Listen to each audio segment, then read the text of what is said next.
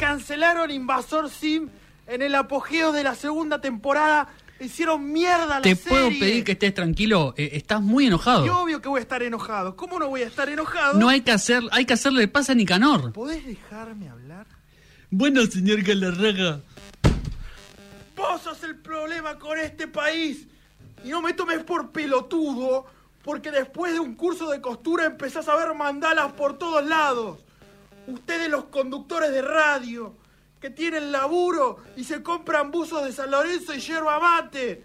La gente está en la calle y siguen viendo si siguen viendo si están o no están. Es un Eh, curso de filosofía. Che, Matías. A mí no me digas che, trosco no soy. Bueno, eh, el, el protocolo periodístico indica que cuando se va un coconductor eh, se lo reemplaza por Mariano Yudica. Así que, bueno, hola Mariano.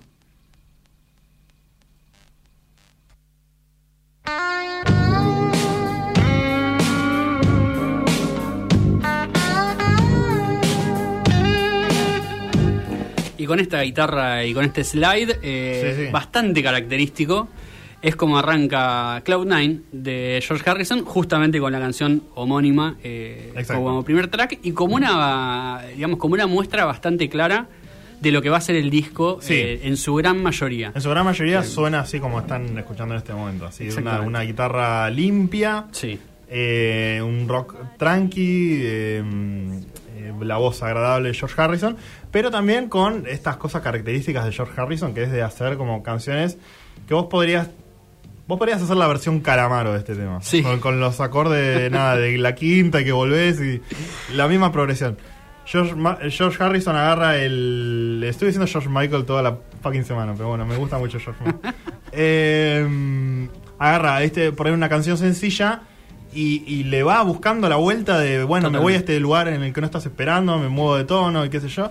Y, y siempre hace que las canciones sean dinámicas e interesantes eh, para escuchar, que esa creo es la, la, la, la gran clave de George Sí. Harrison, que eh, estuvo trabajando con un, con un productor en este disco, que Sí. lo que me gustó fue que le decía como que el productor lo mantuvo en las riendas a George Harrison. Digamos, como no se fue tan a la mierda como Totalmente. All Things Must Pass, que por ahí todo el mundo diría que es como el mejor disco de, mm, de George Harrison.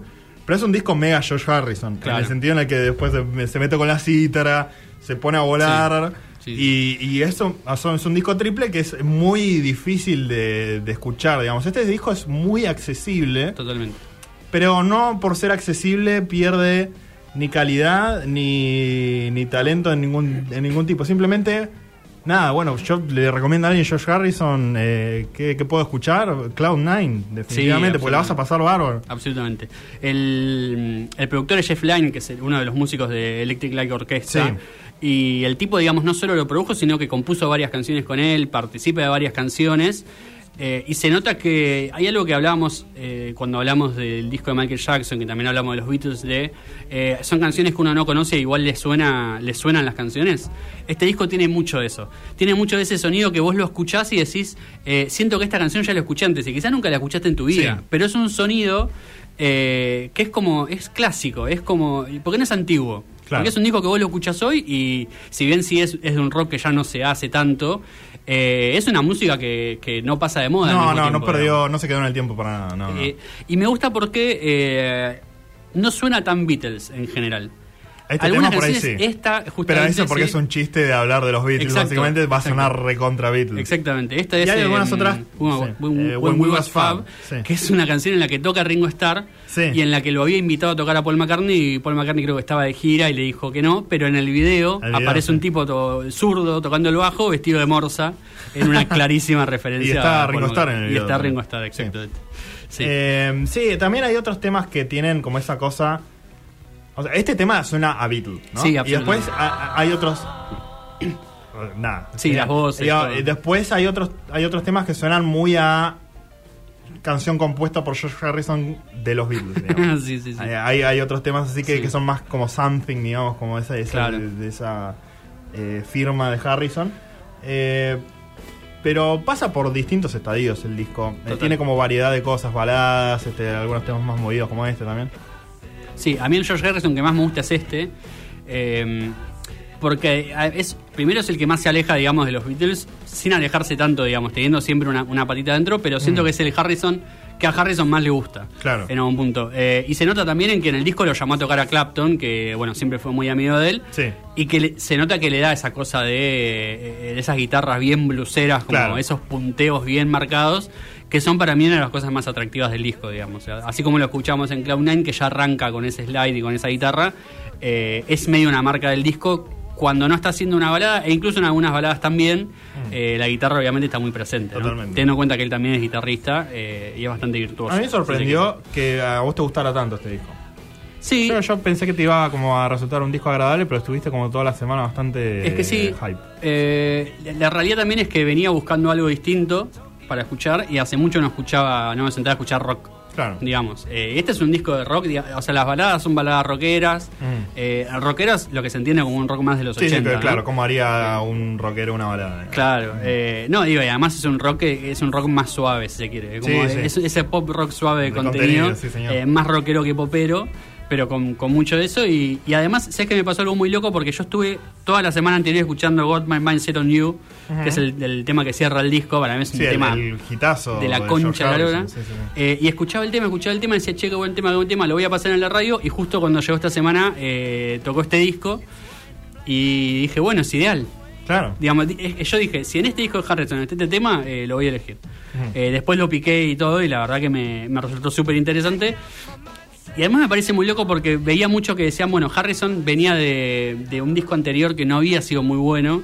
Eh, se había muerto John Lennon justo unos años antes de ese Sí. disco. El tipo estaba como medio en una de, bueno, dejo la música, se van todos a la concha de la lora. Claro. Que es medio una actitud del chabón, evidentemente, porque vimos sí. en Get Back como de, no me gusta este y se van todos a la concha de la lora. es mi Eh, espíritu animal. yo Claro, total. Y, y nada, de golpe lo, agarró, lo agarró este productor y le dijo, chabón, o sea, po- podemos hacer grandes cosas, ¿entendés? O sea, vos Claro. todavía estás para mucho más que esto. Eh, y de golpe apareció con este disco que imagino en ese momento haber sido también una, digamos, una, una cosa súper disruptiva, ¿viste? Sí, sí. Como, de, de hecho, me parece muy loco que debe haber salido en, en vinilo o en cassette cuando todavía estaban los lados.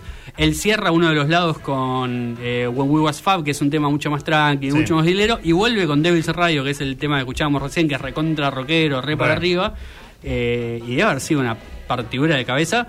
Además de tener algunos detalles del disco como eh, un saxofón muy presente en algunas canciones, que Sí. también le da un tono que está bueno.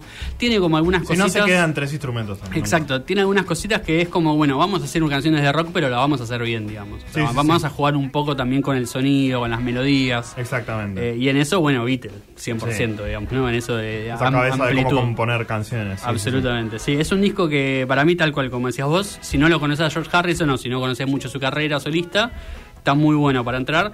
E incluso si no te gustan tanto los Beatles, es una buena manera de entrar a los Beatles por acá y de acá entrar a, a la banda, digamos. totalmente. Porque los Beatles tienen muchas canciones así, que uno quizá no las conoce porque las más conocidas van por otro lado, tienen otro tono. Mm. eh, pero conocerlos ellos por separado te hace ver que eso que está ahí en separado está ahí adentro. Exactamente. Eh, y es una buena manera de decir, bueno, me encariño un poco por acá y después veo si puedo entrar por otro lado, digamos. Eh, pero la verdad que un tremendo disco. Lo único que a mí me molestó un poco, que te lo dije en la semana, estoy muy hincho la bola de que pase. Está solo la versión remasterizada Sí, sí. En, en- en los servicios de stream. Y la versión remasterizada tiene tres canciones más que no son canciones del disco. No. Yo lo escuché y dije, che, qué bueno esto, pero me parece que se va a hacer un poco más largo, Sí, sale un poco del tono. Y era porque en realidad no Te son canciones. cambia del la opinión que tenés sobre el disco. Eh, chicos, si un músico vino y dijo, estas son las canciones que yo voy a lanzar, Claro. y se, se fueron todos a cagar. Claro. No me metas otras, otros temas que no están ahí, porque sé- ya sé que George Harrison no le gustó lo suficiente como para que entren. Pero además, aunque sea, poneme las dos versiones. y no fue o- que un o- productor le dijo, no, Claro. no, del disco tiene que durar tanto. ¿entendés? No, no, no. De hecho, eh, una de las canciones es la canción que es el host de una peli. O sea, nada que ver, ¿entendés? Nada que ver, nada que ver, nada que ver. No. Pero bueno, la verdad que el disco a mí me gusta mucho porque eh, en eso también es muy concreto. Es como es concreto el disco. Sí. No es muy largo, las canciones son todas recontra radiables, menos de cuatro minutos. eh, va por muchos lugares, digamos, tiene como sus tonos, tiene sus momentos y además elige cerrar con una canción que para mí realmente es un hit. eh, es tremenda. Te deja bien arriba. Sí, sí, sí, absolutamente. Y bueno, lo que te deja bien arriba también es este otro tema Sí, de George Harrison. Vamos a estar pasando. eh, ay, no lo tengo acá. That's what I takes. Ahí está. Me encantó este, este tema. También pasa por muchos humores diferentes. Sí, sí. Y después, para un humor muy específico, en el que te vas a cagar de risa y te- todo te va a parecer bizarro, Sí. regular show.